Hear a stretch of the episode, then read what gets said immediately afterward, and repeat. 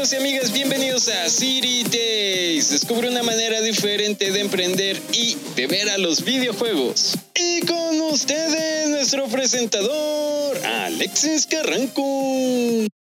Bueno, algún día tendremos efectos especiales y pondré aplausos y cosas así, pero bueno, mientras ese día llega. Hola amigos y amigas, bienvenidos a City. Y el episodio de hoy es un episodio que quiero compartir con ustedes. Bueno, obviamente si estoy haciendo este episodio es porque lo quiero compartir con ustedes. bueno, ah, amigos y amigas, es algo temprano, vamos empezando. Dejen que carbure un poco más la máquina. Muchacho, temprano mis forlainas chingados, ya, carbure bien. Ah, don Gruñis. Bueno, amigos y amigas, ahora sí, el episodio de hoy es acerca de las reflexiones que hice del episodio pasado. Igual, a lo mejor no lo has escuchado. Entrevistamos a nuestros amigos de Valientes Emprendedores y hablamos acerca del emprendimiento, también hablamos acerca de los eSports. Entonces, estas reflexiones que tuve, quiero compartir. Les digo, es muy temprano. quiero compartírselas. Y además también especificar, aclarar algunos puntos de City Days, de por qué estamos tratando estos temas últimamente de eSports. Y bueno, amigos y amigas, pues bueno, ahora sí que mucho bueno, bueno. y la aventura de hoy empezó así. Primero me gustaría aclarar y también va la reflexión es por qué estamos hablando tanto de eSports. Al ser una industria relativamente nueva, está generando o es un semillero de nuevas ideas, de nuevos modelos de negocios. Y esto es importante porque te puede brindar una idea para tu negocio o emprendimiento. Sí, ya sé, a lo mejor no solamente quieres entrar en la parte de los eSports o no te interesa, pero estas nuevas ideas las puedes retomar y pasarlas hacia tu campo, hacia lo que a ti te interesa. Vean, aquí va un ejemplo muy fácil.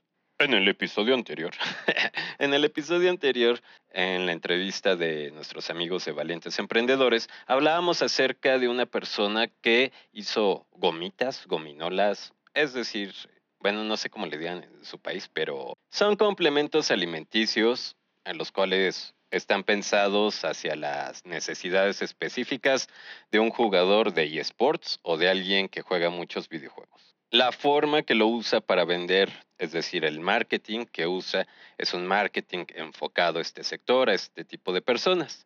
Hasta el momento donde yo he visto, no he visto otra persona que haga o enfoque un producto así, ¿no? Vitaminas para jugadores de eSports. Esta idea, al ser nueva, también tú la puedes pasar a tu campo. Es decir, a lo mejor eres alguien que estudió nutrición o eres alguien que estudió química y los eSports tal vez no es mucho algo que te llame la atención, pero por ejemplo aquí en la Ciudad de México hay más personas que están usando la bicicleta, está en tendencia también las personas que están repartiendo alimentos en bicicleta a través de pues Rapid, Uber Eats, eh, ¿qué otra? Bueno, ya saben, todas esas, ¿no? Así que puedes diseñar un producto especial para esas personas, eh, a lo mejor un complemento alimenticio, vitaminas, etc. Bueno, ahí si lo haces, pues ya lo, nos avisas para entrevistarte y pues que nos cuentes tu experiencia. Pero bueno, la, la idea es esa. O sea, hay ideas que están originándose, que es esa semilla, ese semillero, y entonces a lo mejor no se nos había ocurrido en nuestro campo laboral o no se nos había ocurrido en nuestro sector o en lo que nos queremos desarrollar y las podemos pasar a ese sector. Entonces, esa es una de las razones por las cuales ahorita ando también muy enfocado en los eSports. Aparte que muchos amigos y amigas que escuchan City también les gustan pues los eSports, también lo ven como una probabilidad para desarrollar su carrera o para hacer negocios o también por pues la pasión de los eSports, ¿no? Y bueno, de aquí me quiero ir a por qué mi intención de entrevistar a personas, empresas que están vinculadas, están en este sector de los eSports en diferentes países. Y uno, vuelvo al ejemplo de nuestros amigos de RDP, a lo mejor ¿A ti no se te había ocurrido que puedes hacer una negociación, un partnership, una, ¿cómo se llama? Le dicen ahora que está muy de moda esto, eh, una sinergia con una empresa que está totalmente alejada de tu sector, como podría ser una minera. Y vuelvo a lo mismo. A lo mejor esta idea no estás interesado en los eSports, pero a lo mejor estás en el marketing, a lo mejor estás vendiendo algunos productos, etc. Y jamás se te hubiera ocurrido hacer tratos o buscar el patrocinio de una minera. Entonces, tener estas nuevas experiencias, tener experiencias de otros países, ver cómo están haciendo las cosas en otros países, también nos va a brindar más ideas, tanto para el sector de los eSports, de los videojuegos, como para el sector donde tú estés. Y bueno, obviamente también para todos los amigos y amigas que sí les gustan los eSports, es algo interesante porque van viendo cómo la comunidad, cómo esta gran industria se está desarrollando también en otros países. Y bueno, ya hablando de industrias y bla, bla, bla, me quiero pasar a mi segunda reflexión. En pláticas, en foros, siempre he visto la pregunta, ¿y por qué nosotros no tenemos nuestro Silicon Valley? ¿Por qué en Latinoamérica? ¿Por qué en México? ¿Por qué bla, bla, bla? No hay este desarrollo en tecnología. Ojo, y sí quiero hacer la aclaración, sé que muchos amigos míos están trabajando en grandes proyectos, eh, aquí en algunas regiones del país también se están trabajando y desarrollando proyectos muy importantes. Y es muy probable también que en tu país o en tu zona haya alguna región en especial donde sí se intente impulsar y desarrollar más la tecnología. Aún así, nos hace falta todavía un buen trecho, ¿no? Es decir, todavía nos falta un buen camino y más impulso. Muchacho chingados, ya especifique, clarifique. ¿De qué quiere hablar, chingados? Bueno, sí, sí, sí, me voy al monte y no bajo. Perdón, don Gruñis. Bueno, a lo que voy es que entre todas las respuestas a estas preguntas, o más bien esta pregunta de por qué no tenemos o desarrollamos un Silicon Valley o más la tecnología, siempre he visto muchas respuestas, muchas muy comunes, pero una de ellas es la siguiente la mayoría de las personas solamente ven a la tecnología como simple y mero entretenimiento. Y en ocasiones también hacen de menos estas nuevas plataformas, estas nuevas tendencias, tecnologías o procesos que van surgiendo de estas tecnologías. A ver, lo explico con un ejemplo que, con... que el Don Gruñis ya se me quedó con cara de cucú. Algo de lo que tratamos muy seguido aquí en City Days. ¿Cómo le puedes sacar provecho a los videojuegos? Cómo puedes mejorar tu autoestima, cómo puedes mejorar tu liderazgo, tu motivación, o todo lo que se va desarrollando a partir de la comunidad de gamers o videojugadores, por ejemplo Twitch, que va siendo una nueva plataforma de comunicación de streaming en la cual te puede beneficiar a ti, a tu empresa, a tu proyecto. En este caso de Twitch, muchas personas hasta hace poco todavía siguen desestimando, haciendo de menos esta plataforma. Y es una plataforma que tiene una buena audiencia, que tiene un buen segmento de población, bla, bla, bla. Para los que hablen marketing dirán, ah, pues sí, es una buena plataforma. Sin embargo, muchas empresas grandes no la toman en consideración porque es relativamente nueva, porque no están enterados o no están actualizados y de aquí me voy al punto que les quería decir.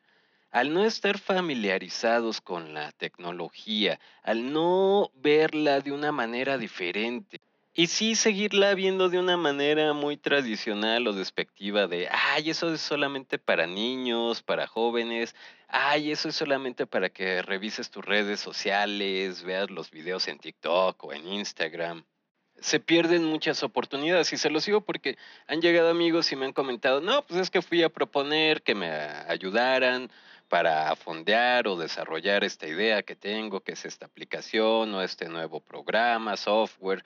Y las personas, tanto del gobierno, de las fondeadoras, lo vieron como muy moderno, desconocido acerca de la tecnología y me dijeron que no, y ahí se pierde una oportunidad para generar un desarrollo económico o también una oportunidad para generar un desarrollo social.